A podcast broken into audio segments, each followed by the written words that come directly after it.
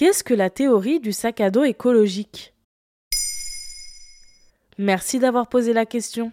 Le sac à dos écologique est un concept utilisé par plusieurs ONG comme Zero Waste France par exemple, une organisation qui œuvre pour le zéro déchet. La théorie du sac à dos écologique permet d'évaluer la quantité de matières premières contenues dans un objet. Par exemple? Quand on achète un jean ou un téléphone portable, nous n'achetons pas uniquement un produit qui pèse quelques centaines de grammes. Dans le cas du pantalon, on pourrait se dire qu'il y a pire comme impact écologique. Du tissu, de la couleur et un bouton en métal. Sauf que, en réalité, pour produire un jean, il faut entre 7000 et 10 000 litres d'eau. Et en moyenne, le vêtement parcourt 65 000 km avant d'être enfilé.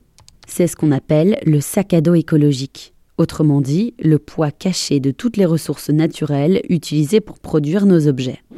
Ainsi, on estime que le poids que pèse un jean en matière première s'élève à 49 kg. Pour une veste, comptez 110 kg. Et un téléphone portable, 30 kg toujours selon les calculs de Zero Waste France, interviewé par une consoeur journaliste pour envoyer spécial. En général, le sac à dos pèse 30 fois plus que le produit fini. Et d'où vient ce concept? Il est développé par l'allemand Friedrich Schmidt-Bleek, le chimiste créé à Berlin dans les années 90 l'Institut Wuppertal pour l'environnement. Il développe cette théorie en travaillant sur l'apport matériel par unité de service, c'est-à-dire la quantité de ressources nécessaires pour remplir une certaine fonction. Une pensée simplifiée ensuite par le concept du sac à dos écologique. Mais à quoi ça sert? La théorie du sac à dos écologique permet de quantifier de façon plus complète les impacts environnementaux de notre consommation en nous montrant le poids caché d'un produit.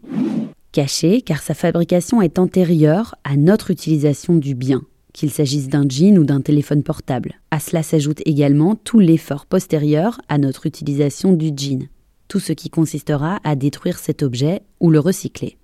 Et à l'heure de la fast fashion, par exemple, nos vêtements ont des durées de vie de plus en plus limitées, car les plus grandes enseignes de l'industrie de la mode renouvellent leur collection jusqu'à 20 fois par an. Et que faire pour alléger cette charge alors? Malheureusement, en tant que consommateurs, nous avons peu d'impact sur la fabrication d'un produit.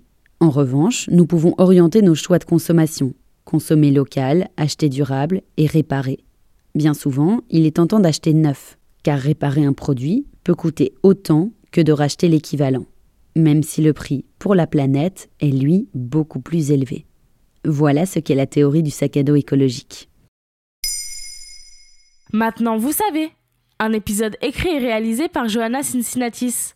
Ce podcast est disponible sur toutes les plateformes audio. Et si cet épisode vous a plu, n'hésitez pas à laisser des commentaires ou des étoiles sur vos applis de podcast préférés.